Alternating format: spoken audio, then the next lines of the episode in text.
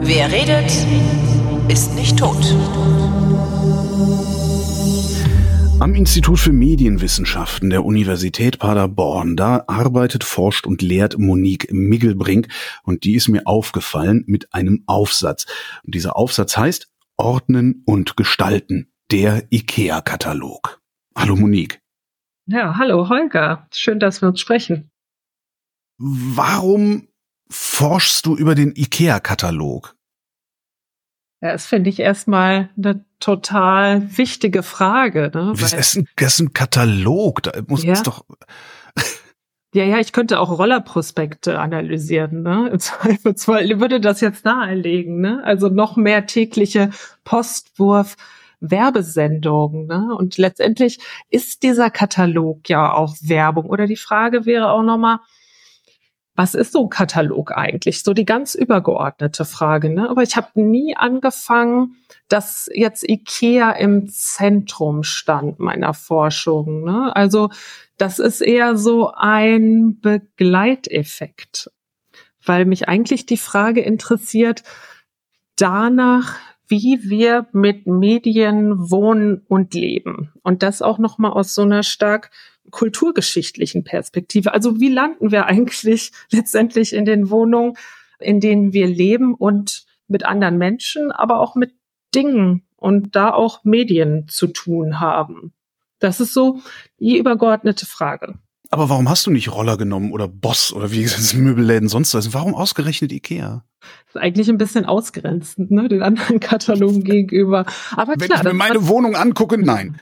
ja, das ist natürlich ein richtig guter Punkt. Ne? Also man könnte natürlich einfach sagen, wer sich fürs Wohnen interessiert, der tut vielleicht gut daran, sich auch mit einer populären Kultur zu beschäftigen. Ne? Also die Frage erstmal so, okay, was für Quellen gucke ich mir denn an? Und im Idealfall würde zum Beispiel die empirische Forschung sagen, ne, gehe ich zu den Leuten nach Hause und guck mir das an, mache Interviews, ne, ähm, oder so eine ethnografische begleitende Forschung. Und da würde man, ne, wie du gerade meintest, ja auch wirklich schnell darauf kommen, dass viele Wohnungen, was IKEA betrifft, einfach gleich ausgestattet sind oder IKEA zumindest erstmal die Adresse schlechthin ist, wenn man irgendwie neue Möbel braucht, ne? Ja, entweder ja. alle Wohnungen sehen gleich aus oder es steht gar nichts von Ikea drin, weil das irgendwelche Leute sind, die sich dann das als Distinktionsgewinn benutzen, nichts von Ikea zu haben. Genau, ne? Ja, das, das also, wäre noch, das wäre wirklich, ja, noch mal das andere Extrem. Aber irgendwie kommt man anscheinend nicht drum rum. Ne? Gestern habe ich ähm, eine Serie geguckt, da geht es um so einen Sandwich-Shop in Chicago, hat gar nichts mit Ikea zu tun und trotzdem ging es auf einmal in so einem Nebensatz kam ne, so eine Ikea-Referenz, weil ein Koch wird weitergebildet und der fliegt nach Kopenhagen. Und auf einmal ne, so der wird so, hahaha, ha, ha, ja, dann spricht die in Dänemark mal nicht auf Ikea an, das ist in Schweden. Ne? Also irgendwie so, das ist so total zentral. Jeder, jede kann irgendwie damit mit was anfangen. Aber dass das natürlich ein Material ist für die wissenschaftliche Forschung, da muss man das auch nochmal ganz gut begründen, warum das ein interessantes Material ist. Und da würde mich erstmal irgendwie der Katalog als Medium viel übergeordneter interessieren. Ne? Also beim Roller Prospekt wäre es einfach ein anderes Format. Ne? Also letztendlich werden die Produkte, die da gezeigt werden, ganz anders abgebildet. Nochmal, ne? Und mich interessiert schon auch nochmal so ein Werbeclaim, mit dem IKEA dann vielleicht auch ge bekannt geworden ist, ne? nämlich dafür erstmal Lösungen zu bieten für Einrichtungsprobleme oder Störungen. Vielleicht noch mal viel stärker, als man das ja auch mit anderen Möbelherstellern irgendwie in Verbindung bringt. Ne? Also zum Beispiel diese ganze Werbung jetzt auch audiovisuelle Werbung, ne? jetzt gar nicht nur der Katalog, der geht ja immer von irgendeinem Einrichtungsproblem aus. Ne? In der Regel sind die Wohnungen immer zu klein oder so. Oder der ne? alte Weihnachtsbaum steht noch rum und der muss ja. rausgeschmissen werden. genau, genau. Irgendwie das ist immer so. Oder Beziehungsprobleme. Ne? Und warum hat man Beziehungsprobleme? Ja, weil die Wohnung nicht gut eingerichtet ist. Ne? Das ist ja dann klar. So, und sonst wird es gar nicht dazu kommen.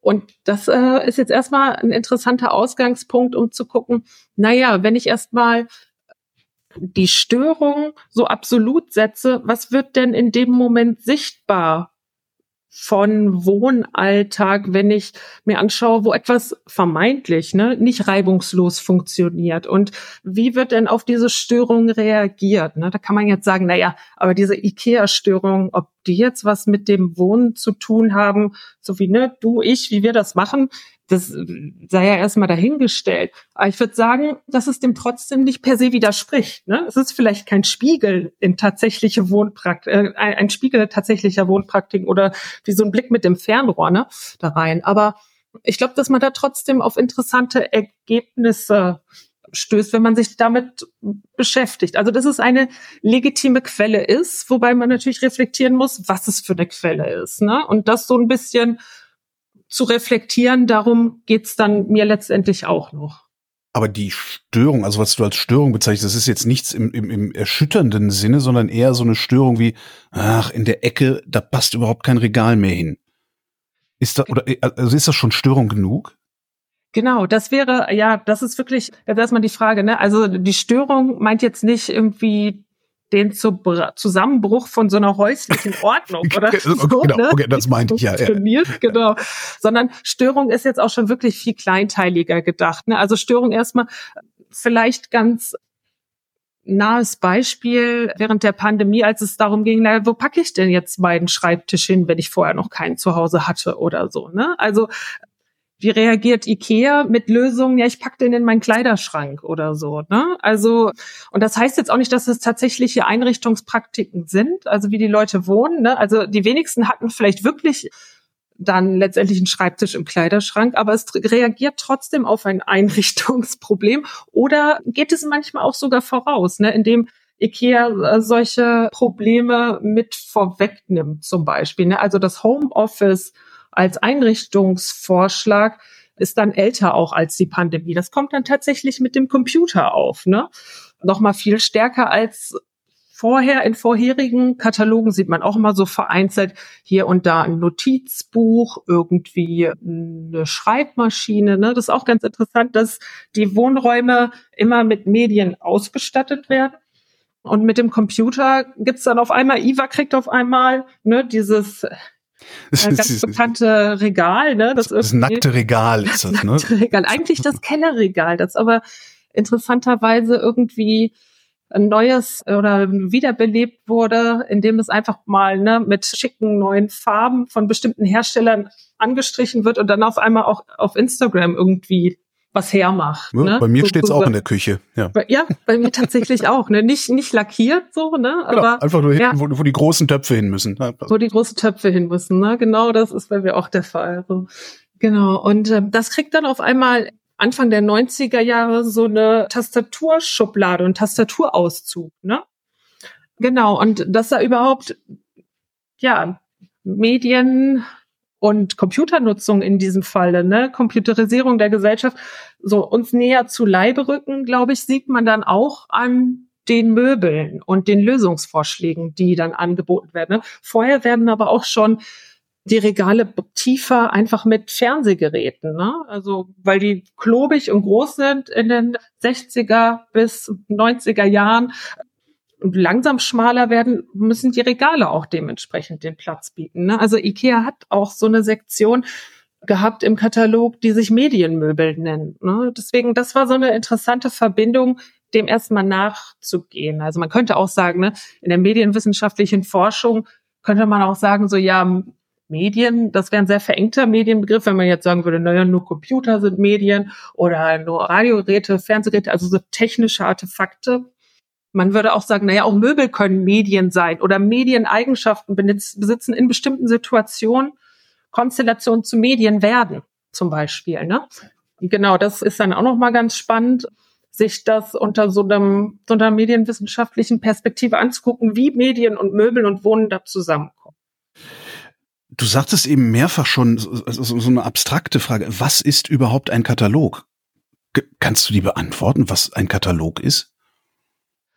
Äh, ich habe mir die Frage noch nie ja. gestellt. Da bin ich ganz froh, dass ich sie dir stellen kann jetzt auch. Ja, also ich glaube unter so einer zum Beispiel rein gestalterischen oder auch kommunikationswissenschaftlichen Perspektive würde man da auch noch mal auf mh, hm, ja andere Parameter achten, um das so klar zu definieren. Ne? Also und unter so einer medienwissenschaftlichen und was mich gerade interessiert, so eine medienkulturgeschichtliche Perspektive, fragt auch stark nach der Geschichte des Katalogs. Also woher kommt das überhaupt? Wie ist das mit dem Buchdruck verbunden? Ne? Und zu Beginn des Buchdrucks funktionieren auch Kataloge erstmal zur Katalogisierung eines Warenbestands. Ne? Ähm, ist eng miteinander verbunden wie es ja dann letztendlich sich auch dann vielleicht auch nochmal beim IKEA-Katalog zeigt oder der eine bestimmte, ja, der eine bestimmte Form eines Katalogs da ist. Aber was jetzt genau ein Katalog ist, so als feste Definition, ja, das finde ich auch ganz schön schwierig. Ja, hast ja noch ein paar Jahre. Kannst du genau, man muss sagen, ne? Also ähm, das ist vielleicht auch noch mal ganz interessant, äh, dass ich mich eigentlich wirklich viel stärker noch beschäftigt habe, auch in einem Forschungsprojekt, das sich Einrichtung des Computers nennt, eben mit einer Kulturgeschichte der Computerisierung des Wohnens sozusagen oder wie Computer und Wohnen aufeinandertreffen in bestimmten Diskursen. Und ein Diskursfeld, das man da ausmachen kann, ist sicherlich der Katalog. Ohne ähm, dass der jetzt das dass er jetzt Hauptgegenstand des Projektes. Wir gucken uns eigentlich auch noch mal viel mehr Einrichtungszeitschriften an, ne? wie zum Beispiel Schöner Wohnen. Da muss man aber natürlich trotzdem fragen, was macht der Katalog anders als etwa die Einrichtungszeitschrift? Ne? Der IKEA-Katalog ähm. nichts, oder? Also der IKEA-Katalog ja. ist doch im Grunde eine Einrichtungszeitschrift. Also der legt das total nah, ne? Und trotzdem ist er irgendwie anders, weil was das so nahe liegt, ist ja irgendwie, dass man so raumgreifendes Wohnszenarien hat, ne? Die irgendwie tatsächlich so einer Ausstattung sehr ähneln, wie wir sie in einer schöner Wohnen sehen. Ne? Mhm. Also weiß ich nicht. Man hat da irgendwie so eine Teppichinsel. Ja, ja wirklich. Ich, wenn ich schöner Wohnen lese, denke ich mir, oh geil, da kann ich mir eh nicht leisten. Ikea-Katalog ja. kann ich mir alles leisten. Ja, äh, wirklich, ne? Inzwischen ist es auch da alles teurer geworden, ne? Das hat sicherlich verschiedene Faktoren. Ähm, so günstig wie damals war es dann vielleicht doch nicht mehr, äh, ist es dann irgendwie doch nicht mehr. Und trotzdem ist da dieser demokratisierende Anspruch, ne? Also Wohnen und auch schönes Wohnen, ne? Wie es schöner Wohnen ja auch so ein bisschen normativ im Titel trägt, ne? Äh, für alle zugänglich zu machen. Und dann nochmal spezieller schöner Wohnen als ein skandinavisches Wohnen oder im skandinavischen Design geprägtes Wohnen all zugänglich zu machen. Ja. Du hast dir alle IKEA-Kataloge ever angeguckt, richtig? Von 1951 bis 71, äh, bis, bis 2021. 70 Jahre lang ist das Ding veröffentlicht worden und 2021 gibt's den nicht mehr. Hast du jeden einzelnen Katalog dir angeguckt? Also ich habe mir wirklich, als der Katalog, der schwedische Katalog online ging über die IKEA-Webseite oder beziehungsweise die Webseite des IKEA-Archivs und IKEA-Museums, da habe ich mir tatsächlich alle Kataloge einmal angeschaut ne, und digital durchgeblättert. Und dann aber auch sogar noch die deutschsprachigen Kataloge dann angeschaut. Aber da mussten wir im Projekt natürlich erstmal gucken, ja, wie komme ich denn jetzt überhaupt an diese Kataloge? Ne? Was haben wir gemacht? Wir haben erstmal IKEA angeschrieben und IKEA selbst hatte die jetzt nicht für uns zur Verfügung stehen. Und daraufhin haben wir dann überlegt, okay, da müssen wir uns die irgendwie schaffen. Ne? Und dann dachten wir, naja, dann schauen wir, wo schaut man, ne? wenn man irgendwie was erwerben will, was jemand anders schon mal benutzt oder gesammelt hat, klar haben wir auf Ebay geschaut. Ne? So. Was haben wir dann gemerkt? Oh, die sind gar nicht so günstig, diese Kataloge. Ne? Also es, da war ich auch ein bisschen überrascht. Bei den neueren Ausgaben, ne, äh, A, war ich erstmal überhaupt überrascht, dass das gelistet wird, wobei es vielleicht dann auch nicht so überraschend ist, weil es letztendlich für alles irgendwie einen Eintrag gibt. Aber das sind gerade die älteren Kataloge auch ja, für über 100 Euro dann da drin stehen. Ne? Also das heißt, wenn man da dieses ganze Archiv aufbauen will und zu Hause oder zu Hause oder jetzt hier Büro zur Verfügung stehen haben will, ne, da muss man dann, weiß ich nicht, zwei bis 3.000 Euro irgendwie investieren. Ne? Und wir und, oder es gibt das nicht alles online, hätte ich jetzt erwartet. Nee, erstmal wirklich nur den schwedischen Katalog. Also das war so ein Projekt, im Zuge auch der Einstellung des Katalogs, dass das dann ja 2021 online gegangen ist. oder vielleicht war es auch 2020, weiß ich gerade gar nicht mehr, aber mit Einstellen des Katalogs ist es eben online gegangen. Viel irgendwie auch in diese Pandemiephase, ne? Also irgendwie so was, so der Katalog verschwindet. Und das waren auch so die Stimmen im Feuilleton, ne? Es ging so, oh nein, der Katalog verschwindet oder online, ne? Irgendwie hat man, war das so etwas, was so Sicherheit und eine Konstante bietet. Und auf einmal hat man auch das nicht mehr. Ne? Man ist die ganze Zeit gefangen in seiner Wohnung und jetzt hat man noch nicht mehr diesen Katalog, ne? Wenn man doch seine Wohnung, wenn man es sich denn leisten kann und die Zeit hat, doch eigentlich verschönern möchte. Ja, ich, kann halt ne? nicht mehr, ich kann halt nicht mehr shoppen gehen und der, der IKEA-Katalog ist halt so ein, so ein, ja, so ein Ersatz für, für für ja, einen Einkaufsbummel ja. irgendwo. Ja, auf jeden Fall ist auch das eine Funktion des Katalogs, ne? weil du das ja auch eben angesprochen hast. Was kennt so, was kennzeichnet so ein Katalog? Und ein Katalog hat ja auch ganz viel mit Imagination zu tun, ne? wie die Wohnszenarien da abgebildet sind. Ne? Und Vorstellung eines bestimmten Wohnens und auch Vorbild eines bestimmten Wohnens vielleicht auch. Ne? Ikea hat sich da auch wirklich immer in so einer ja sehr pädagogischen Rolle gesehen. Also ich kenne mich jetzt mit der Unternehmensgeschichte nicht so gut aus wie jetzt mit dem Katalog, den ich ja dann äh, en Detail gesichtet habe. Ne? Aber das ist diesen kulturgeschichtlichen Büchern über IKEA, die jetzt nicht aus dem Unternehmen selbst herausgehen, als so ein Werbematerial dann doch stark zu entnehmen, dass sie sich auch als Wohnreformer irgendwie sehen und diesen normativen Anspruch haben. Wie hast du, also du hast jetzt irgendwie 70 IKEA-Kataloge gehabt, auf, auf in, in welcher Form und, und, und Farbe auch immer, also digital, analog. Wie hast du die beforscht. Also da wird jetzt nicht, Monique wird ja jetzt nicht mit verschränkten Beinen in der Ecke gesessen und im Ikea-Katalog geblättert haben und sich dann gelegentlich mal eine Notiz gemacht haben, oder? Hast du da irgendwie, bist du da systematisch rangegangen? Auf jeden Fall. Ich bin da ganz systematisch rangegangen, weil sonst wird man nämlich verrückt. Das ist einfach so. Das ist, äh, das ist bei den meisten so, ja. Ein bisschen haarsträubend sonst, ähm, weil diese Kataloge so sehr mit Ähnlichkeiten operieren. Ne? Also die äh, schwedischen und die deutschen Ausgabe sind so gleich und doch verschieden. Ne? Also und wenn man jetzt noch aus anderen Ländern die Kataloge mit dazu nehmen würde, ich habe ja jetzt nur zwei miteinander verglichen, ne?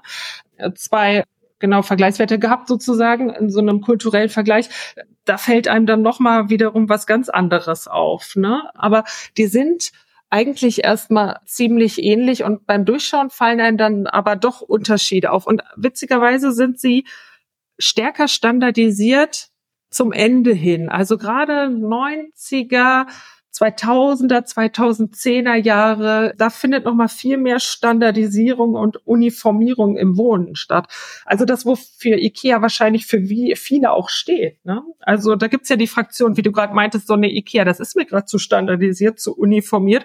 Das möchte ich nicht haben, weil das nicht meinen individuellen Ansprüchen an das Wohnen irgendwie entspricht. Und gerade das ist etwas, was sich später noch mal viel stärker zeigt, weil wahrscheinlich auch im Konzern so eine Professionalisierung und noch mal dahinter steht, ne, im Marketing, im Management sicherlich und ja, auch als so eine Globalisierungsgeschichte, ne? Also IKEA auch als globaler Akteur irgendwie immer größer wird mit der Zeit. Ne? Also am Anfang ist es noch wirklich die ersten schwedischen Ausgaben aus den 50ern, die gleichen wirklich eher einen kleinen Prospekt das nur so ein paar Seiten hat, ne, unter zehn Seiten und äh, wo erstmal auch nur so einzelne Artefakte gelistet sind. Ne? Also auch Füllfederhalter kommen davor, irgendwie Koffer und kann ich so, äh, wie wir es in, miteinander in Verbindung bringen würden mit Ikea, dann tatsächlich Möbel. Ne? Das kommt später. Dann gibt so einzelne Möbel, die da auftauchen und irgendwann gibt's, erweitert sich das hin zu ganzen Wohnszenarien, ne, wie wir es kennen, mit Textilien, Lampen, Vasen, Teelichtern eben die viele Bereiche des Wohns und Einrichtens eben auch Deko mit abdecken. Ja, das Einzige, was in keinem Katalog abgebildet ist, sind Kabel das ist, das fällt mir immer wieder auf. Also ich gucke mir dann so einen Katalog an und denke, oh, das ist auch ganz hübsch. Und dann denke ich, ja, wo sind denn die eigentlich die Kabel von den ganzen Lampen und von dem Radiowecker und von dem, die, die werden immer nicht mit abgebildet. Und dann kommt man nach Hause und stellt fest, shit, ist alles voller Kabel und sie sammelt ja. Staub. Und dieses Verschwinden des Kabels, ne, was wir auch aktuell so stark mit digitaler Kultur verbinden oder zumindest was auch die Werbung uns immer wieder weiß machen will und die Gerätehersteller als ne, Obsolenz des Kabels. Das ist etwas, was die IKEA-Kataloge auch total früh zeigen. Ja, das will ich auch sehen, weil was macht das Kabel? Ne, da haben wir wieder dieses Moment der Störung. Das Kabel stört. Ich falle da drüber, meine Tiere knabbern dran, alles blöd, will ich alles nicht. Und deswegen, genau, erstmal, IKEA bietet auch da die Lösung. Ne? Und das ist auch ziemlich früh, steht das in Verbindung mit ja dann Kabeltunnel, ne? also zu der Zeit, wo die Kabel dann halt noch ein notwendiges Übel sind, versuche ich die in solchen ja, Schrankwänden, die aber nicht mehr aussehen wie Schrankwände oh, der so 60er, 70er Jahre, sondern in so flachen Wandboards verschwinden zu lassen und auch alles irgendwie einzuhegen, ne, hinter, hinter Türen und Fassaden, weil auch die Medien zu Hause letztendlich erstmal stören, außer sie sind vielleicht irgendwie ein Ausstellungsobjekt, ne, was ich jetzt irgendwie präsentieren will. Aber auch dafür gibt's ja Möbel, die eher Vitrinen dann gleichen oder so.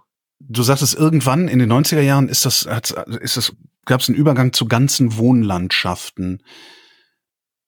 Was macht das mit mir als Möbelkäufer? Also welche Wirkung hat das auf mich? Ja, also dieser Übergang zu den ganzen Wohnlandschaften, ich überlege gerade noch mal, ich glaube, der hat sich auch sogar schon in den 70er Jahren deutet der sich sogar schon an. das ist ganz interessant, ähm, gerade in den schwedischen Ausgaben sieht man da immer öfter so Sofasitzlandschaften, ne? wie sie auch mit irgendwie so einem gegenkulturellen Austausch miteinander in die Diskussion kommen und so, ne? irgendwie in Verbindung gebracht werden. Und das zieht sich dann immer weiter auch genau mit den 70er Jahren durch folgende Ausgaben und wird dann irgendwie nochmal so ein stärkeres Motiv. Ja, was das mit mir macht, irgendwie das ist eine gute Frage. Was macht das mit mir, wenn ich das anschaue? Ne? Legt auf jeden Fall nahe, dass Wohnen immer irgendwie auch in Relation zu denken ist und in Arrangements zu anderen Gegenständen. Ne? Die haben irgendwie miteinander zu tun. Die sind in, stehen miteinander in Verbindung. Ne? Also wenn ich mir irgendwie, wenn ich mich geschickt einrichten will, dann muss ich schon irgendwie gucken, dass das passt zusammen, ne? Vom Stil auch. Ikea bringt ja auch immer wieder bestimmte Kollektionen auf den Markt, ne? Und das sind ja auch oft Kollaborationen mit bestimmten DesignerInnen zum Beispiel, ne? Oder eine Reihe, ich glaube, wie heißt sie denn? Ikea PS oder Ikea Stockholm, die sind bewusst ein bisschen teurer gestaltet als die herkömmlichen Möbel Einrichtungsvorschläge ne, und Serien, die man da sieht. Überhaupt diese Tendenz ja zu, zum Systemmöbel, ne, die hat IKEA bestimmt nicht erfunden, aber ist etwas, was IKEA auf jeden Fall auch stark mit aufgreift. Ne? Das hat IKEA nicht erfunden. Hätte ich jetzt erwartet. Mhm.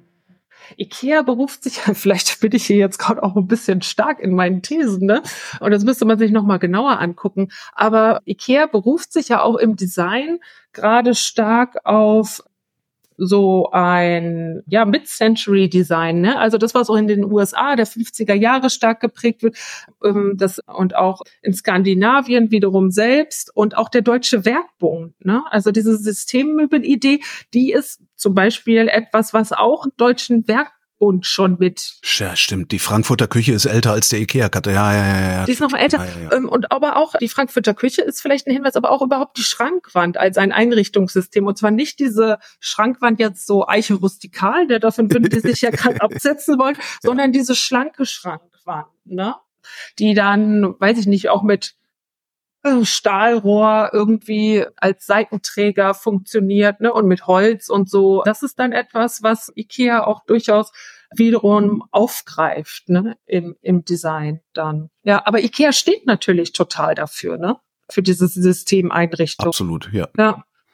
Genau. Ja, da gibt's dann vielleicht noch so ein paar Premium-Hersteller, so USM oder sowas, mhm. aber das ist, das, das spielt in einer ganz, ganz anderen Liga. Äh, wir, wir waren eben bei, bei, bei, bei systematisch IKEA-Katalog lesen. Wie hast du das gemacht? Hast du, hast du Kategorien gebildet und danach abgeklopft oder wie hast du, bist du da vorgegangen?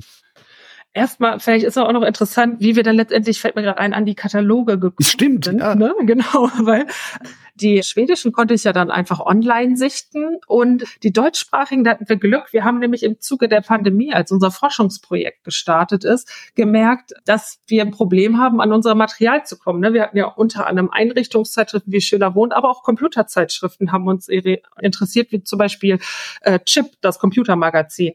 Und wir konnten einfach nicht an das Material rankommen, ne? Äh, weil die Archive auch geschlossen waren oder nur sehr kurz zugänglich, man aber wiederum nicht scannen konnte, weil die Scanner nicht benutzt werden konnten. Ne?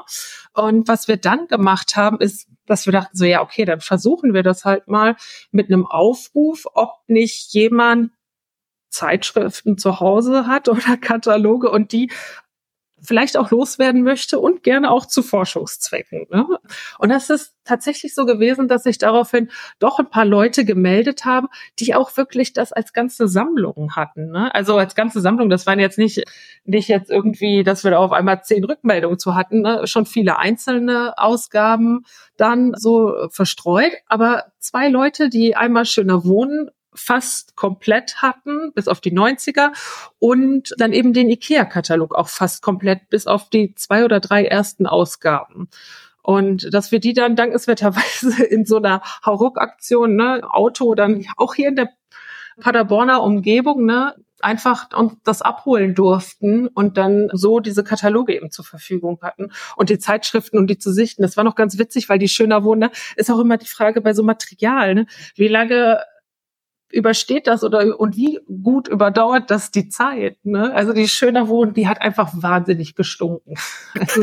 und das Büro meiner Kollegin leidet immer noch darunter. Ja, ja, wirklich. Da, einfach, ne, weil sobald das irgendwie so ein bisschen feucht wird und wo wird sowas gerne gelagert, ist ja auch klar, man hat ja auch keinen Platz dafür. Dachboden ne, oder Keller, wenn, wenn man da jetzt erstmal nicht irgendwie das, weiß ich nicht, in so einem Arbeitszimmer oder so lagert, dann riecht das erstmal unangenehm. Ne? Ja, klar. Ähm, zu, zu Recht, also der Geruch ist auch ein bisschen die Strafe dafür, dass man es nicht längst weggeschmissen hat. Ne? Also Letztendlich wahrscheinlich schon, ne? Ich meine, wir haben uns dann früher mal gefreut, total, ne? Und ja, ist jetzt eine gute Ausrede für alle, die Zeitschriften sammeln, obwohl sie sie wegschmeißen sollten. Vielleicht wird es irgendwann nochmal interessant für die Wissenschaft. Ja, das macht es nicht besser, ne? wirklich, das macht es jetzt wirklich nicht besser. Für die, aber ist auch vielleicht eine ganz gute Gegentendenz gegen diese ganzen Ausmistungsformate, die die populäre Kultur so stark prägen, ne? Die ja auch so super normativ gestaltet sind. Ne? Aber ja, wobei Marie Kondo hat jetzt, glaube ich, mit ihrem zweiten oder dritten Kind aufgegeben. Stimmt sie macht das jetzt nicht gesagt, mehr. Dass sie, das ist kein, das, und das ist ja auch erstmal, ne, das ist ja auch erstmal einfach so eine Wahrnehmung, ne, auch von, Ne, so klar, man ist letztendlich ja auch vermeintlich immer selbst schuld, wie gut man seinen Haushalt managt oder nicht. Ne? Aber das Haushalten und auch Wohnen überhaupt etwa erst was ist, was überhaupt nur schwer zu managen ist, sage ich jetzt einfach mal. Ne? Und auch Care-Arbeit und so, dass das dass das immer wieder neue Lösungen braucht und nie etwas ist, was so eine App lösen kann oder so, ne? Oder jetzt irgendwie der Katalog, ne? Für mich. Obwohl er so, obwohl das er so aussieht. unsichtbar gemacht. Also der Ikea so aussieht, ne? Wenn ich mich da durchblättere, denke ich, boah, die haben es alle gut, boah, die kommen alle Voll. so gut klar. Ne? Also, ja, ja. Ja, klar, da, ne, also einerseits, weil die Einrichtung das so suggeriert, weil alles so gut zueinander passt und wenn mal etwas rumliegt, ne, wenn man sich mal genau so diese Settings anguckt, es wird aber immer schon immer voller mit der Zeit, ne? Aha. Also IVA explodiert irgendwann so ein bisschen um die 90er, 2000er Jahre. Okay. Also da, da gibt's dann auf einmal also dann Zeitschriften drin, Bildbände, CDs, Schallplatten und so weiter, ne, Fotoapparate, Fotos überhaupt. Das ist am Anfang alles noch viel zurückhaltender. Also es wird unordentlicher, aber das ist natürlich alles total aufgefangen von IKEA-Produkten, die diese Dinge wiederum behergen, ne? der Korb oder das Regalsystem, ne? das dann eben die Ordnung dafür bieten soll und das dann auch nochmal so zeigt. Ne? Aber das jetzt irgendwie Spielzeug liegt manchmal rum, ne, so Spuren spielender Kinder, das gibt's schon, weil Ikea sich ja dann auch inszeniert als familienfreundlich, ne? Aber dass da jetzt so wirklich jenseits von einem angebissenen Apfel gibt's vielleicht auch schon mal, ne? Oder ist ja auch äh, gesund. Ist ja auch gesund, ne? Genau, das stimmt. Wobei Bier gibt's auch, aber nur in älteren Ausgaben. Das ist auch ein eine Abbildung, an die ich mich erinnere, die total skurril ist. Ne? Da gab's nämlich auch wirklich in der deutschen Ausgabe äh, eine Sauna zu kaufen. In der schwedischen gab's das nicht. Ne? So viel zu den Unterschieden. Also wirklich, um nochmal zu vermitteln, so eine ja, skandinavische Saunakultur, ähm, so eine Fertigsauna und die wurde dann doppelseitig ins Bild gesetzt als auch absurde Mischung oder kuriose Mischung noch mit Partyraum. Ne? Also wobei da auch schwedische oder skandinavische Saunakultur nochmal anders funktioniert als deutsche vielleicht. Ne? Aber da gab es dann noch so Salzstangen, Bier und so. Ne? Also, Im Grunde also, ein Partykeller, den sie als Sauna verbrämt haben, damit die Nachbarn nicht merken, dass man den ganzen Tag nur am Feiern ist. Ja, vielleicht. Die Tarnung hat auf jeden Fall gut funktioniert, weil im Hintergrund war noch ein Spinnrad, also ne, so so eine Anlehnung an so ein ländliches Schweden, was ja auch immer so mit drin ist, ne, und dann Handarbeit jenseits von ja Industrialisierung und Globalisierung, Standardisierung, wofür ja auch der IKEA hat. Also manchmal tauchten da wirklich Abbildungen auf, da muss man echt noch mal genauer hingucken. Und das meintest du ja gerade, ne? Wie bin ich da jetzt überhaupt dran gegangen, das zu analysieren? Ne? Und ich fand es einfach auch mal ganz gut, erstmal so das Material für sich sprechen zu lassen. Ne? Also da so ein bisschen wild ranzugehen. Erstmal so zu gucken, zu blättern. Aber im Projekt auch, äh, dass ich zusammen mit Christina Barz und Felix Hüttemann habe zum Computerwohnen, da haben wir dann auch schnell festgestellt, okay, wir brauchen einfach auch Thesen. Ne? Also ja, wir sind mit Thesen an das Faden. Material. Ja, genau. genau an der, und eine These wäre zum Beispiel die der Störung, ne? dass wir das untersucht haben. Also das Spinnrad in der Sauna mit den Salzstangen. Ja, genau, zum Beispiel. Ne? Wobei wir dann immer angefangen haben zu gucken, okay, also wir haben erstmal angenommen, okay, Medien stellen eine Störung dar und es werden Lösungen geboten, um Medien ins Wohnen irgendwie zu integrieren. Ne? Du meinst Medien im Sinne von Fernseher, Radio, ja, äh, Zeitungen, genau. Äh, okay. Genau, genau, weil sich das da wirklich einfach nochmal ganz gut dran beobachten lässt, weil diese Möbel oft darauf abheben, eben eine Lösung zu bieten, ne, was ich vorhin meinte mit den Medienmöbeln.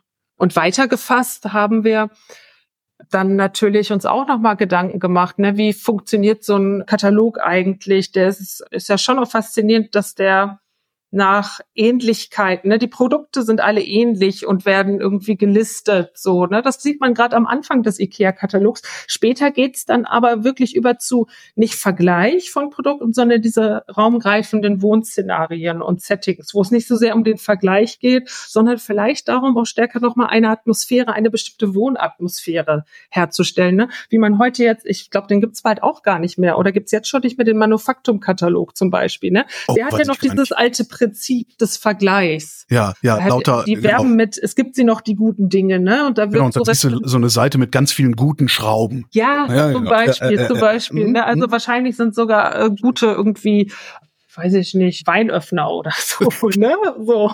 Genau. Würde man dann, genau, eine Seite sehen, ne, wo die, wo das so miteinander in Szene gesetzt wird. Und das ist auch ein typisches Merkmal des Katalogs, mit dem bricht der IKEA-Katalog. Aber irgendwann, ne? Ähm, am Anfang ist es auch noch eher, entspricht es auch noch eher diesem Gestaltungsprinzip. Wann bricht er damit? Also fangen, fangen die Schweden an oder fangen die Deutschen an damit? Das ist gerade mal eine gute Frage. Ich glaube, die Schweden fangen schon damit an, einfach weil der IKEA-Katalog in Schweden schon 1951 erscheint, ab 1951, auch wenn er da eher noch die Form so das, also eines Prospekts hat. Ne? Und dann kommt das aber, äh, dass damit gebrochen wird, schon recht früh, 70er Jahre so ungefähr. Ne? Und mit den 90ern, das wird immer stärker nochmal. Ja, Ist das steigender gesellschaftlicher Wohlstand, der sich darin abbildet? Ja, das ist eigentlich schon mal eine Vermutung, die vielleicht die Regale werden größer, die Regale werden voller. Ich würde jetzt fast vermuten, dass die Störung ist, dass ich mir mehr Zeug kaufen kann, also dass ich mehr konsumieren kann und irgendwo mit diesen Konsumgegenständen auch hin muss. Und Ikea bietet mir die Lösung dieses Problems an. Das ja. ist jetzt aber eine Küchensoziologie, was ich hier mache. Aber Ikea produziert letztendlich selbst die Störung, ne? indem man bei Ikea eben nochmal mitnimmt, eine Vase, die Teelichter oder, und ähm, äh, oh, Körbe, ne? Und, mhm. und was brauche ich wieder? Ich brauche wieder noch mehr Möbel dafür, ne? Also oder noch mehr, ich habe noch mehr Zeugs letztendlich. Ikea trägt ja eigentlich, das ist ja auch das absurde Werbeversprechen, ne? Letztendlich, Ikea trägt ja massiv dazu bei, dass wir alle so viel Zeugs haben.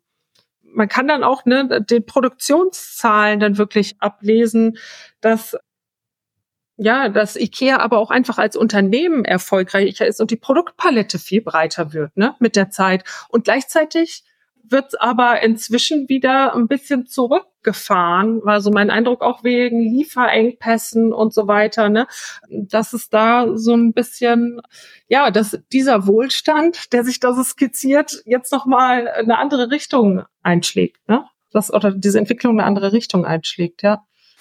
Wenn du dir dann die Störungen anguckst, also die Medien anguckst, wie sie im IKEA-Katalog abgebildet sind, in, in diesen Wohnlandschaften, du hast eben gesagt, die, die, die IWA wird größer, weil die Fernseher einfach so, so wahnsinnig tief sind und breit und irgendwo hin müssen. Werden die Möbel oder sind die Möbel bis zum letzten Katalog dann auch wieder filigraner geworden, weil sie nicht mehr so große Lasten tragen müssen? Dass man, ich finde interessant auch, dass man in den Katalog oder dass man in den Katalogen den verschiedenen auch beobachten kann, dass es einen Materialwechsel gibt. Den kann man auf jeden Fall schon mal verzeichnen. Ne? Eigentlich müsste man ja sagen, ne, genau. Wenn man fragt, so werden die Möbel leichter, was können die tragen, was ist das für ein Material? Und da kann man wirklich beobachten, das ist in der Regel fast nur noch Plastik. Ne? Also das kommt irgendwie in den 90ern auf, auch schon ein bisschen früher, aber in den 90ern ist es so sehr dominant, diese weiß folierten Möbel, ne? Ähm, Billy. Hm? Genau, Billy, ne? Genau. Und, man kennt ähm, sie halt auch alle, ne? Das ist man so. kennt sie halt auch alle. Und sie sind erstmal nicht mehr so stabil und auch nicht mehr so geeignet, viele Umzüge zu überstehen. Ne? Also ja, also diese Idee von die Dinge werden immer leichter, die Dinge verschwinden, was ja auch so als so ein Glauben an der Digitalisierung hängt, ne? wo man mal weiß, ja, Serverfarmen und so weiter, ne? Also die Dinge verschwinden alle nicht so, die sind irgendwie anders, ist irgendwie anders gelagert, ne?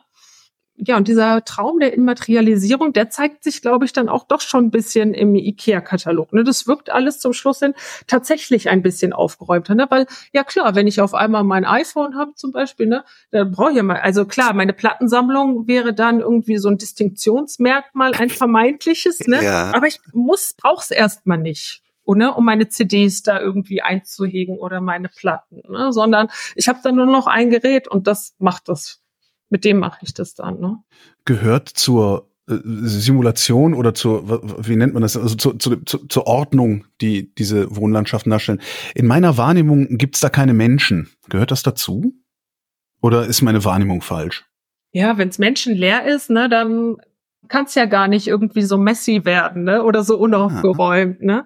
Aber ist das tatsächlich so? Ist es menschenleer? Ist der IKEA-Katalog menschenleer oder spinne ich jetzt gerade? Also in meiner Erinnerung ist er das.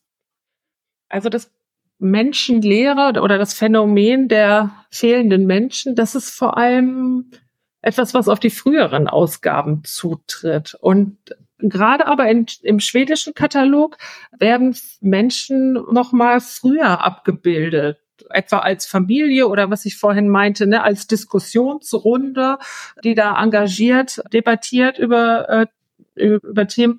Das ist etwas, was dann ja mit der mit den 70er, 60er, 70er Jahren beginnt passiert. Am Anfang sind es wirklich Produkte, die so einzeln abgebildet werden. Und in dem Moment, wo es Wohnlandschaften werden, ist das schon das Bestreben oder die Idee, die auch irgendwie zu füllen. Aber es sind alles so vergleichsweise trotzdem ja, wenig bewohnte Szenarien, ne? Weil klar, dann sehen wir mal vereinzelt Menschen, aber das ist jetzt schon schon weiterhin so, dass die Möbel irgendwie im Vordergrund stehen ne? und nicht die Menschen, die da leben. Auch wenn es gerade mit Marketing Bestrebung hin zu Diversity, ne? eine Abbildung von Diversity, wie man das ja auch an anderen Marken und Unternehmen irgendwie feststellen kann, ne?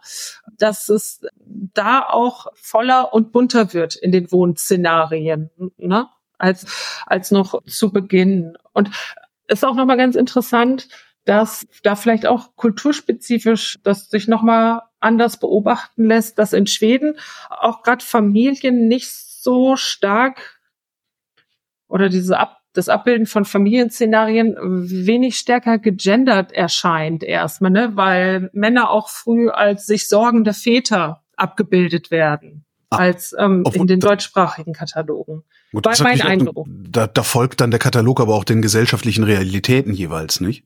Mhm. Genau. Und vielleicht war es auch in Schweden nie so einfach, ne, dass man jetzt immer nur sagen kann, dass Sch Schweden da irgendwie, ja, da die Geschlechterverhältnisse perfekt im Blick hatte, ne? aber trotzdem das, was man mit Schweden so allgemein verbindet, ne, als familienfreundlich zum Beispiel und geschlechtergerechter, das ist etwas, was IKEA, glaube ich, gut aufzugreifen weiß. Hm. Ne? Also, weil IKEA dann auch immer mit Schweden oder einer Nation letztendlich als Marke operiert. Ja. Ne? Also wie zum Beispiel mit der vorhin angesprochenen Sauna oder so. Ne? Es geht auch darum, immer wieder die schwedische Kultur zu vermitteln. Also das ist bis hin zum Essen. Ne? Also wenn ich in den, wenn ich ins Einrichtungshaus gehe, dann gibt es da ja auch dann letztendlich das schwedische Essen zu kaufen, typisch, mhm. ne, Zimtschnecken, Köttbullar. Und ja, Schweden ist dann auch einfach, schätze ich mal, ein großer oder Ikea ein großer Exporteur schwedischer Lebensmittel zum Beispiel, aber auch einer Ideologie von, was es heißt, schwedisch zu sein, sozusagen, ne? Ein, einer sehr stereotypen Vorstellung. Ja, es ist, es ja. ist sehr, es ist, es ist eher naturbelassen, mhm. es ist sehr einfach alles. Also mhm. Also es ist nicht ja. so, es ist kein, kein Brokat, ne? So, so ja. völlig das Gegenteil von Barock. Wie ist das? Das schwedische Lebensgefühl. Ich weiß überhaupt nicht, wie es ist. Also ich kenne die gar nicht. Aber ja. Ja, du ja, aber das ist das, was vermittelt wird, ja. So, die, die Störungen habt ihr euch angeguckt, hast du gesagt. Insbesondere in Form von Medien. Welche anderen Thesen habt ihr denn noch gehabt? Der IKEA-Katalog ist halt so ein ein Teilbereich, ein ganz kleiner, ne, des, äh, des Projekts sozusagen, den ich dann weiter verfolgt habe mit diesem Text letztendlich. Mhm. Ähm, genau. Das heißt, eigentlich müssten wir über dein größeres Projekt reden. Das können wir auch gerne machen. Ne? Ähm, Was ist denn das größere Projekt? Genau, das größere Projekt fragt letztendlich nach einer, wir nennen das Einrichtungsgeschichte des Computers, weil wir das Wort Domestizierung so ein bisschen schief finden.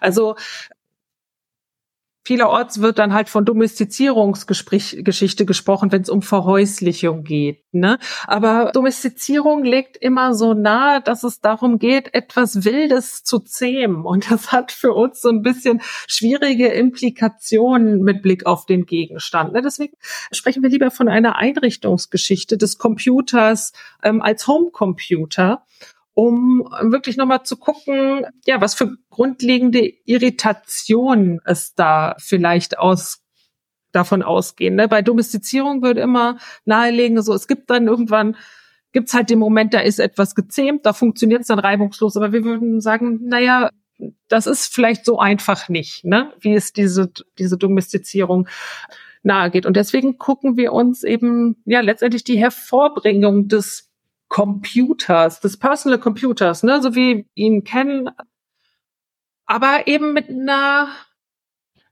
eher einer Idee von Personal Computer als Home Computer an, ne? weil wir wirklich auf das Zuhause nochmal abheben möchten und uns so frühe Diskurse angucken, der 70er bis 90er Jahre. Und ein so ein Diskursfeld wäre eben zum Beispiel der IKEA-Katalog. Das zeigt sich aber unserer Meinung eben auch in Einrichtungs- und Designzeitschriften, aber zum Beispiel auch in Computerzeitschriften. Ne? Darum und, die Chip, jetzt habe ich es kapiert, mhm, ja. Genau, darum die Chip, ja. Und da ist die Frage, wie kommt, also ich sage jetzt mal ganz platt, wie kommt der Computer da ins Haus, ne?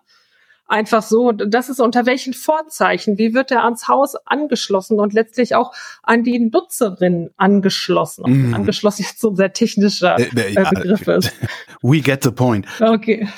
Das, das, ist, ist denn der IKEA-Katalog, um dahin zurückzukommen, ist denn der IKEA-Katalog exemplarisch für eine Einrichtungsgeschichte des Computers? Ist das so ein Pass mhm. pro Toto? Mhm. IKEA ist schon noch mal speziell für eine Einrichtungsgeschichte des Computers, weil auch gerade zum Beispiel in schöner Wohnen wird der Computer oder die Einrichtung mit dem Computer auch viel über Text beschrieben. Ne? Und das ist jetzt bei IKEA gar nicht mal so das vorherrschende Element. Ne? Wir gucken uns im Projekt dann unter anderem auch Bild-Text-Verhältnisse eben an. Ne? Und bei IKEA sind diese Texte oft, ja, das ist der Form des Katalogs geschuldet, dann auch kurz eben zur Produktbeschreibung, wobei IKEA auch immer mehr in den ähm, Katalogen so ein Storytelling-Motiv etabliert. Ne? Also das, was auf Instagram zum Beispiel vielleicht noch mal stärker fortgeführt oder überhaupt dann in der Online-Präsenz von IKEA. Das ist aber etwas, was dann nicht mit dem Internet sozusagen aufkommt für IKEA, sondern was auch in den Katalogen schon recht früh beschrieben wird. Ne? Einerseits diese Verbindung zu Schweden zum Beispiel. Es geht oft auch um die Mitarbeiterin und die Werte von IKEA, die diese Mitarbeiterin auch mit äh, und verkörpern. Und in der Einhegung von Medien ist IKEA dann halt dahingehend ähm, vielleicht nochmal besonders, dass es wirklich so nochmal ganz stark auf die Möbel abhebt und dass es viele Arbeitszimmer gibt. Also noch mal stärker vielleicht, als das bei Einrichtungszeitschriften dann der Fall ist. Das kommt vielleicht noch mal so ein bisschen später auf. Ne? Wir waren bei den Störungen hängen geblieben. Was für Störungen findest du denn noch im IKEA-Katalog? Oder welche Probleme lösen die Bilder im IKEA-Katalog?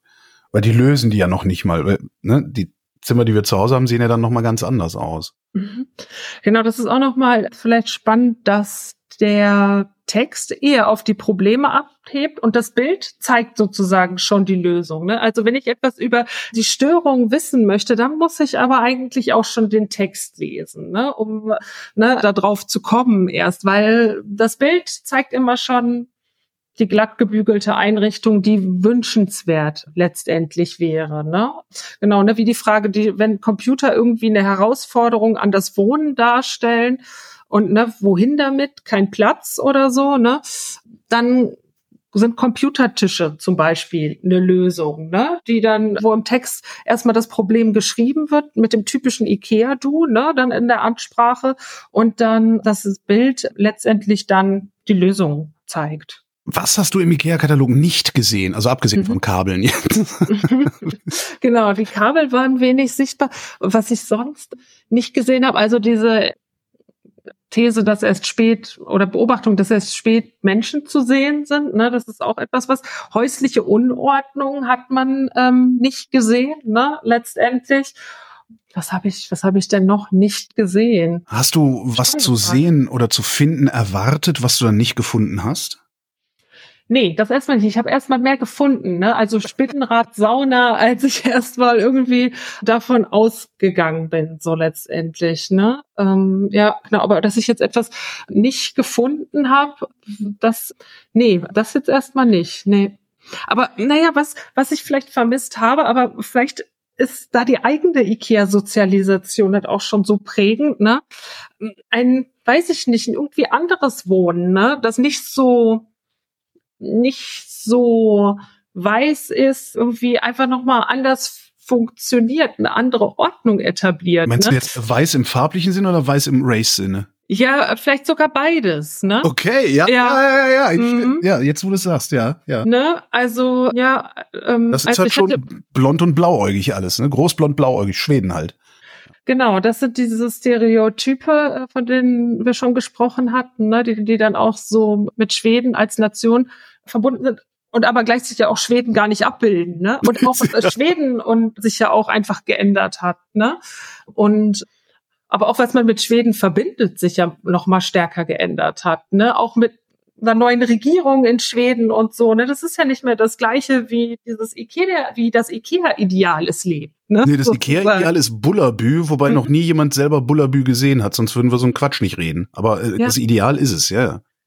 Genau, ne? Also irgendwie mal, ja, ein, ein Wohnen, das irgendwie anders funktioniert und weiß ich nicht, könnte auch plüschiger sein, ne? Ist es einfach nicht. So, ne? Es ist ja dann doch immer sehr an einem Ideal eine von Schlichtheit, was auch immer Schlichtheit sein soll, ne, dann ausgerichtet. Wobei es ja dann auch immer diese Kollaboration, so poppigere Koll Kollaborationen oder so gibt, ne, also mit DesignerInnen, die dann auch eine Nähe zu Popkultur haben und so, ne, das sind dann immer diese Sonderreihen sozusagen auch gerne. Reagiert IKEA auf einen Bedarf? Also, falls du es überhaupt beantworten kannst, reagieren die auf einen Bedarf oder schaffen die den Bedarf? Weil sie hätten es ja plüschiger machen können. Aber vielleicht wollten wir das gar nicht plüschiger haben. Hm. Also da müsste man sich vielleicht auch noch mal, ne, wie Ikea da genau vorgeht, müsste man sich, glaube ich, noch mal auch so ein bisschen einlesen in die Unternehmensgeschichte. Ne? Also so noch mal ein anderes Archivmaterial letztendlich sichten. Ne? Also wenn man vielleicht verrät er, ne, das meintest du auch gerade mit, was hat dir der Katalog nicht verraten? Ne? Vielleicht verrät mir der Katalog das alles gar nicht, überlege ich gerade. Ne? Und ich müsste sowas wie interne Dokumente mir anschauen zu ja, Leitsätzen und Werten in Unternehmen oder so. Ne? Solche Dokumente gibt es. Und da müsste man dann halt mal gucken, ob man da rankommt. Ne? Und es gibt auch eine kulturwissenschaftliche Studie, weil viel Literatur wissenschaftlich auch zu IKEA ist gerade auch eher verortet im Bereich jetzt Wirtschaftswissenschaften zum Beispiel, ne? Weil es immer darum geht, so, naja, wie macht die denn das eigentlich so gut? so ungefähr, ne? Und da so kritische Herangehensweisen gibt's aber auch, zum Beispiel von einer Forscherin, Sarah Christoffersen, der, die hat nach einer Kulturgeschichte von IKEA gefragt und die hatte wirklich auch Zugang zum IKEA-Archiv und hat das ausgewertet ne, und sich die Werte und Leitsätze eben angeschaut und das kritisch reflektiert. Ja bildet sich die Kulturgeschichte Ikeas in der, was ist das denn, in der Kulturgeschichte des Ikea-Kataloges ab? Das ist eine gute Frage. Bildet sich die Kulturgeschichte Ikeas in der, ja, also ich glaube, Schon, weil IKEA, die IKEA-Kataloge sind auch immer nach bestimmten Sektionen eingeteilt und da gibt es eben auch ne, neben Sektionen und das kommt erst spät auf, sowas wie einzelne Räume, ne, Schlafzimmer, Badezimmer, Flur oder so. Ne? Am Anfang sind es ja eher produktorientierte Einteilung auch wirklich so was wie weiterführende Stories. Und dieser Wertekatalog, der ist von Anfang an mit implementiert. Also es ist auch ganz spannend, wenn ich mir die frühen deutschsprachigen Ausgaben angucke, ne, wenn ich mir zum Beispiel die Ausgabe von 74 nehme, dann hat die erstmal ein ganz anderes Format als heute, finde ich auch spannend. Ne? Erstmal sich das so unter so einem Aspekt der Materialität anzugucken, ist viel dünneres Papier, wie so ein Heftchen fast schon eher. Ne? Ja, aber das Noch macht es doch weniger wertig. Ne? Ja, gar nicht so kompakt auch, wie wir das kennen. Ne? Ein bisschen größer. Und da gibt's wirklich diesen Hilfsagenten, den Elch, der uns leitet durch die ersten IKEA-Einrichtungshäuser, die in Deutschland aufkommen. Ne? Und diese Figur des Hilfsagenten, die ist ja, na weiß ich nicht, die kannst du sonst von zum Beispiel Karl Klammer bei Microsoft Word. Ich sagen, ne? diese Büroklammer ist. ja, ne, genau. Das ist ja auch so ein interessanter Ausdruck jetzt, wenn wir wieder bei der Störungsthese landen. Ne? Also die Störung erst erstmal, das vorausgesetzt wird, naja, Einrichtungshaus, damit kennt man sich jetzt gar nicht aus. Ne? Und da müsste jetzt erstmal so ein Hilfsagent der als Medium letztendlich auch wieder eine vermittelnde Funktion übernimmt, dazwischen geschaltet zu werden. Der verschwindet schnell. Das ist interessant. Ne? Also so ein paar äh, Katalogausgaben ist der weg. Was hat er denn gemacht? War dann einfach irgendwie hm. neben Iva noch so ein Elch mit einer Sprechblase, ja, der gesagt hat, dies ist im Keller? Okay. Ja, du hättest auch Ikea-Kataloge gestalten können. Tatsächlich, ja. So sah das dann aus. Und der hatte auch einen Blaumann an, wenn ich mich gerade nicht täusche. Ne? Also der hat gleich auf Handwerk und naja, das, das Prinzip der Selbstmontage verwiesen. Ne? Und überhaupt diese ganzen ja, Abläufe, ne? Also die ja auch dazu beitragen, dass IKEA-Produkte dann günstiger sind als andere, ne? indem ich es selbst abhole, selbst aufbaue. Ähm, das ist etwas, was da ja, wie so eine, eigentlich sind die Kataloge als Kataloge auch Bedienungsanleitungen letztendlich. Ne? Also wie benutze ich denn jetzt eigentlich IKEA-Produkte richtig und auch oder das IKEA-Universum fast schon, IKEA-Culture, wenn man so will. Ne? Wie finde ich mich da richtig zurecht? Vom Einrichtungshaus oder vom Katalog übers Einrichtungshaus bis wieder nach Hause. Abgesehen von Spinnrad in der Sauna und Salzstangen, gab es noch mehr so bizarre Sachen, die man da finden konnte? Ja, das, das, vielleicht würde sich das lohnen, ne? Also ich habe den IKEA-Katalog oder die Kataloge, weil ich ja meinte, ne, es ist auch so ein bisschen so eine Mischung aus, eine verwirrende aus Ähnlichkeit und Abweichung vielleicht sollte ich die einfach nochmal sichten, ne? Mit so ein bisschen zeitlicher Distanz. Und da würde mir auf jeden Fall noch mehr auffallen, glaube ich, ne? Und manche Funde sind auch ein bisschen spektakulär, fand ich zumindest. Eine große Katalogseite im schwedischen IKEA-Katalog in den, ich glaube, das war ein, ein Katalog aus den 70ern, zeigt ein Mann schlafen, der eingehüllt ist in Wolkenbettwäsche. Ne? Und das sieht spektakulär schön aus eigentlich fast. Wirklich, wo das auch so ein interessanter Gender-Aspekt ist. Ne? Das gibt es nicht in dem deutschen Katalog. Ne? Also, dass da ein Mann irgendwie mit nacktem Oberkörper auch angedeutet und auch so stark feminisiert ähm, ne? ähm, in der Darstellung. Aber das klingt trotzdem eher, als wäre das ein Experiment gewesen. Also als wäre, würde sich das, also ich habe jetzt nicht, zumindest meine Kenntnis vom IKEA-Katalog, also ist halt, was weiß ich, wann habe ich da angefangen reinzugucken? Irgendwann in den frühen 1980er Jahren. Solche spektakuläreren Bilder, wie du es gerade beschrieben hast, habe ich nicht in Erinnerung. Also es ist, das scheint sich nicht durchgezogen zu haben, oder? Oder haben die immer so eine Abweichungen reingemogelt? Und vielleicht müsste man das ja auch noch mal so unter dem Aspekt kulturelle Differenzen und historische Distanz betrachten. Ne? Ich weiß nicht, ob das in Schweden selbst in den 70ern irgendwie spektakulär rüberkam oder ob das jetzt mich irgendwie als etwas Spektakuläres affiziert. So, ne? Das, das ist, äh, fände ich auch noch mal ganz spannend. Aber nee, das stimmt schon. Das sind wirklich schon die Funde, die dann irgendwie, ne, nachdem man sich durchklickt, durchklickt, durchklickt, so Überraschungsmomente sind. Aber die sind schon selten würde ich sagen. Ne? Also in einer langen Winternacht muss man dann auch ein bisschen Durchhaltevermögen zeigen. Ja, lass mich doch bei dir einen Master machen, dann mache ich das mit den Katalogen. Habe ich also, Bock drauf. Diese Kataloge, wir werden die mit Ende des Forschungsprojekts ohnehin in den Bibliotheksbestand geben. Ähm, ähm Aber wird hier. digitalisiert? Das ist nochmal eine gute Frage und das nehme ich jetzt gerade als Plädoyer mit, ne, dass das der Fall ist. Aber das ist natürlich die Frage auch wieder eine rechte Frage, ne? Also wir können ja nicht letztendlich den IKEA-Katalog zugänglich machen, bevor das IKEA selbst macht. Ne? Also, ne, also das ist ja dann eine Frage, das müsste man dann alles klären, ne? Die verfügbar. Ja, ja gut, dann, dann wird sich, wer auch immer da seine Arbeit drüber schreiben will, wird sich dann halt ein paar Wochen in der Bibliothek verkriechen müssen. Das ist jetzt auch nicht das schlechteste Leben.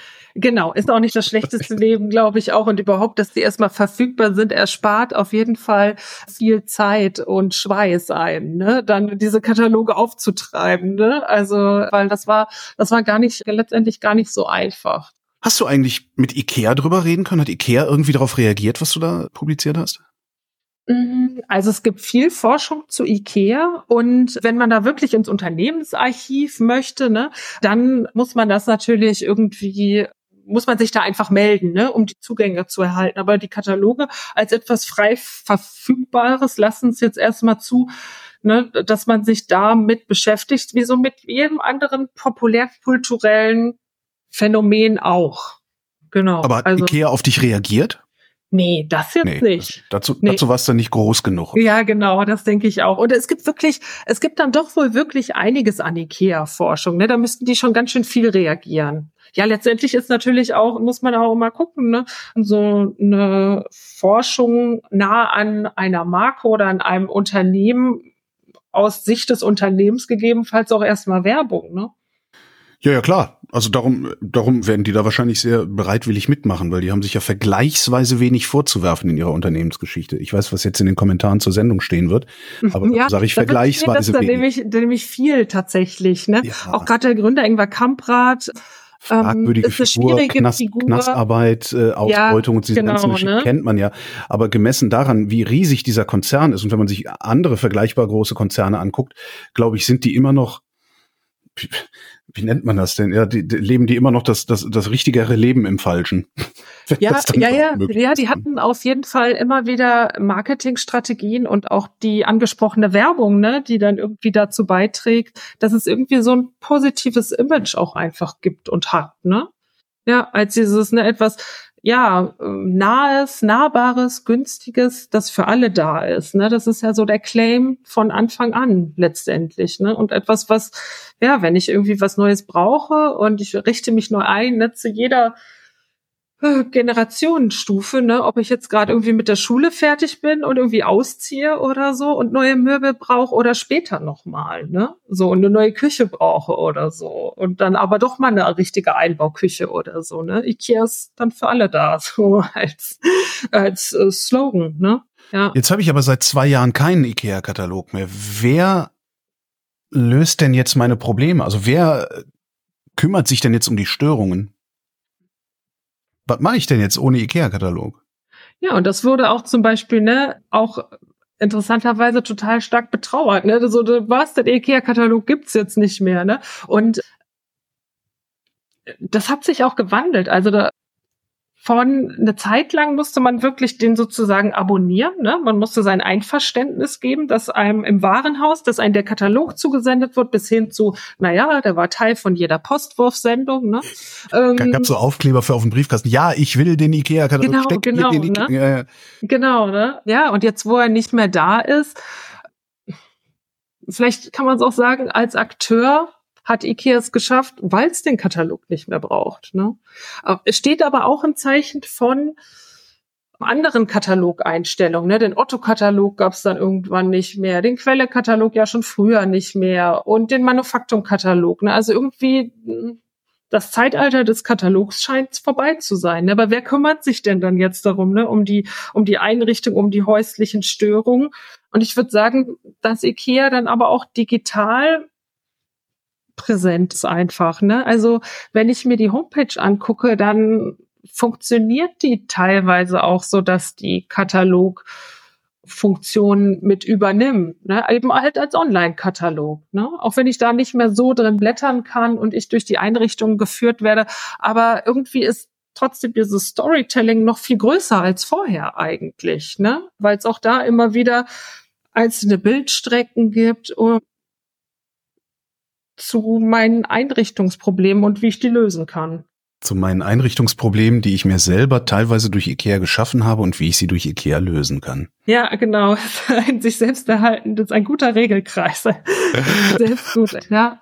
Ja, dann tatsächlich, ne? Ja wir haben halt mit Ende des, mit Einstellen des Katalogs überlegt, dass das einfach eine spannende Quelle sein könnte, wo, an dem sich eben auch der Wandel häuslicher Einrichtungen irgendwie nachvollziehen lässt. Ne? Auch wenn niemand tatsächlich so wohnt, vielleicht, hat es aber trotzdem etwas mit unserer Vorstellung von Wohnen zu tun und aber auch eben mit tatsächlichen Wohnproblemen, die sich ergeben, eben wie Platzmangel oder ne, Integration von Medien in den häuslichen Raum zum Beispiel. Also wo kommt der Computer denn eigentlich hin? Ist doch erstmal interessant, ne? Der kommt gleich zu Beginn irgendwie mit ins Wohnzimmer, ne? Was man gar nicht so intuitiv sagen würde, oder? Weil wenn Medien auch eine Störung darstellen, jetzt als Arbeitshypothese, ne, ja, dann würde ich den doch erstmal dahin verbannen, wo nicht das Zentrum des Wohnens ist. Ne? Also wie zum Beispiel das Telefon zu Beginn der Verhäuslichung immer im Flur. Im Flur. Ne? Ja, immer ja, im ja, Flur, ja natürlich, weil es das Private so stark stört. Ne? Gerade das Telefon noch mal mehr vielleicht sogar als der Computer. Ne? Und aber der Computer dann im Wohnzimmer, das ist etwas, wo man das Fernsehen dann direkt vermutet. Ne? Und das ja auch, aber zumindest im deutschsprachigen Raum auch oftmals über die gute Stube gelöst wurde. Ne? Also da als Raum, wo man Gäste empfängt ne? und der eher so ein bisschen ja, der zur Schaustellung nach außen irgendwie dient. Ja, na klar, ich meine, das, war ja, das ist ein Statussymbol. Also wie, wie viele Monatsgehälter hat ein Fernseher gekostet früher? Ja, ne, genau. Und Computer natürlich auch erstmal zu Beginn, ne? Also, oder zumindest, also jetzt nicht für alle gleich verfügbar waren, ne?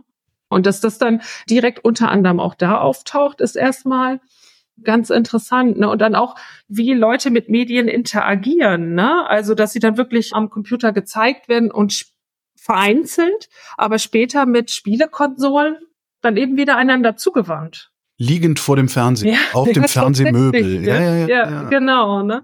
Also das sind dann schon so Szenarien, wo Menschen vorkommen, die dann auch oft mit Mediengebrauch zu tun haben. Wenn du dir die Kataloge anguckst, im, im Verlauf der Zeit, also über die Jahre hinweg, Gibt es unterschiedliche Prioritäten der Wohnlandschaften? Also ist, gibt es Phasen, in denen das Schlafzimmer wichtiger ist oder Phasen, in denen das Wohnzimmer wichtiger ist? Oder ist es eigentlich, ja, von, von wo aus gehen die aus? Von wo aus erzählen die die Geschichte der Räume, die sie bespielen? Kommen die immer aus der Küche oder kommen die immer aus dem Wohnzimmer oder was machen die? Also das ist auch interessant, nochmal so einen raumbasierten Zugang zu haben. Ne? Und wir hatten ja schon darüber gesprochen, dass die Räume als Sektion auch im Katalog wichtiger werden. Und nicht nur im Katalog werden die Räume wichtiger, sondern auch auf der Covergestaltung. Ne? Also da kann man ja immer nochmal sagen, ja, das Cover, das hebt natürlich einen bestimmten Raum oder ein bestimmtes Artefakt, ein Möbel, nochmal stärker hervor ne? und ähm, hebt es aus dem Warensegment nochmal hervor. Und das ist ganz interessant, dass gerade so die 2010er, 20er Jahre besonders viel Schlafzimmer zeigen, fällt mir gerade auf. Also so ein bisschen so als eine Art Rückzugsort. Ne? Und auch da nochmal, die letzten Jahre sind nochmal besonders standardisiert, würde ich behaupten. In der Gestaltung der schwedischen und der deutschen Ausgabe, da muss man wirklich immer noch mal viel kleinteiliger vorzugehen, um zu gucken, wo sind denn da jetzt die Unterschiede. Ne? Der Unterschied ist dann eine andere Bettwäsche oder ein anderer Spiegel. Ne? Also, aber insgesamt ist der Bildaufbau dann doch ziemlich gleich. Ne? Da muss man natürlich nochmal fragen, wo werden diese Fotos überhaupt gemacht? Ne? IKEA hat dann natürlich auch eigenes Fotostudio, ne? Und es wären dann für unterschiedliche Kataloge nochmal verschiedene Aufnahmen gemacht. Ne? Aber diese sind doch äh, recht gleich, bis auf, es gab auch großen Skandal letztendlich, als IKEA dann in der saudi-arabischen Ausgabe Frauen rausretuschiert hat, beziehungsweise die Werbeagentur oder die Bildgestaltungsagentur, die das gemacht hat. Ne? Also diese kulturellen Differenzen ähm, sind nicht immer ganz so harmlos wie jetzt der Vergleich, der sich dann bei mir ergeben hat. Ne? Und in der Covergestaltung ist es schon recht ähnlich und die ersten, gerade, gerade die ersten Ausgaben ne, in Schweden, als es äh, den deutschen Katalog noch gar nicht gab, so die 1960er auch, da gab es auch durchaus total spektakuläre Gestaltungen. Also eine, an die ich mich erinnere, oder die hängen geblieben ist, ist die von 1960. Das Cover zeigt, ist schwarz gehalten, ne? Und zeigt eine Sonnenbrille, in der sich wiederum eine Einrichtung spiegelt. das war total die verrückte Idee ist. Das ist, das ist Pop Art, ne? Also das ist Pop Art, ja. Und es passt natürlich dann auch zur Zeit, ne? Da, da zeigt sich dann aber wieder nicht so eine poppige Einrichtung, ne, sondern diese schlichte, minimalistische, ähm, im skandinavischen, prototypischen skandinavischen Design gehaltene Einrichtung. Ich glaube, das war Wohn- und Esszimmer, ne? so geteilt auf beiden rechtes und linkes Glas der Sonnenbrille. Ne? Und das verliert sich aber ne, mit der Zeit, so dass das irgendwie so ein bisschen un unkonventioneller ist. Und man kann da aber, glaube ich, wirklich für die einzelnen Jahrzehnte so Favoriten ausmachen. Wo ich, ich glaube, das Badezimmer war jetzt nicht so groß, aber klar, auch gerade die Küche, ne? Die Küche als Ort nicht nur des Kochens ne, und, und Essens, sondern einfach ja, des Lebens, des, der Zusammenkunft. Das ist etwas, was da dann auch nochmal, ja, stark gezeigt wird dann. Und eine Zeit lang wird es auch grüner auf den Cover-Abbildungen, ne? Also mehr, ähm, mehr Blumen oder wie? Mhm, mehr, mehr ja. Pflanzen. Ah. Wobei das aber auch in den 60er, 70er Jahren dann irgendwie schon, schon der Fall ist. Und vielleicht ist es ja auch ein Einrichtungstrend, der jetzt wieder auftaucht, ne? Wiederum mit diesem Urban Jungle Motiv, ne? Dass ich mir möglichst viele Pflanzen in die Wohnung stelle, die ich dann die ganze Zeit nur gießen muss und pflegen muss, ne? Vorher gibt's auch noch mal, gibt's jetzt glaube ich auch so, na klar, gibt's auch viel Pflanzenbedarf und so, ne? Das gibt's halt auch schon recht früh. Rattan, was jetzt auch wieder da ist, ne? Also wenn ich mir die Kataloge so aus den 60er, 70er angucke, dann sind das Designs, die auch heute noch gut funktionieren. Ne? Andere wiederum wieder gar nicht. Funktionieren. Die wieder gut funktionieren. Weil 80er, 90er hatten wir ja alles voller Chrom. Ja, genau. Gucken ja. wir mal, wann das wiederkommt. Ne? Okay.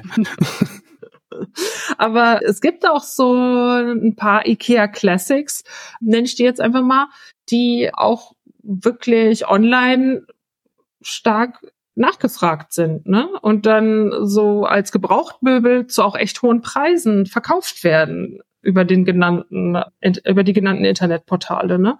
Also, da ist, das hat durchaus auch so ein popkulturelles Eigenleben entwickelt, ne? Das auch nicht nur dem Steuerungsgedanken, ne? Wir haben ja jetzt viel darüber gesprochen, dass das Unternehmen dann vielleicht ein Steuerungsgedanken hat, so wie andere Unternehmen auch, aber was dann als kulturelles Phänomen daraus wird, das funktioniert, hat dann doch noch mal anders oder entwickelt so eine eigene Dynamik. Ja, in der zweiten Generation verliert man dann die Kontrolle sozusagen, ne? Klar, du kannst, ne, du kannst dir da so ein, ein tolles Einrichtungssetting ausdenken, aber was genau die Leute mit, und dass es aber auch eine Umnutzung gibt oder einen widerspenstigen Gebrauch von etwas, ne? Ich kann ja auch meinen Ikea-Stuhl, dann nehme ich den halt als Kleiderständer, ne? Das machen, glaube ich, viele.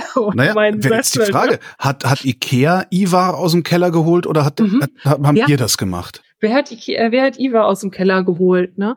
Ich meine auch, dass das Ikea selbst war. Ne? Iva, ein Möbel für alle Räume, hieß es dann irgendwann. Ah ja. Aber das ist ja auch wieder nur ein Ausdruck davon, ne, dass das vorher nicht so war. Ne? Ähm, also, dass man gerade dem entgegenwirken wollte, dass es nur ein Möbel für den Keller ist, weil das sozusagen jetzt unfertig angesehen wurde oder so ne, im Vergleich zu anderen Möbeln.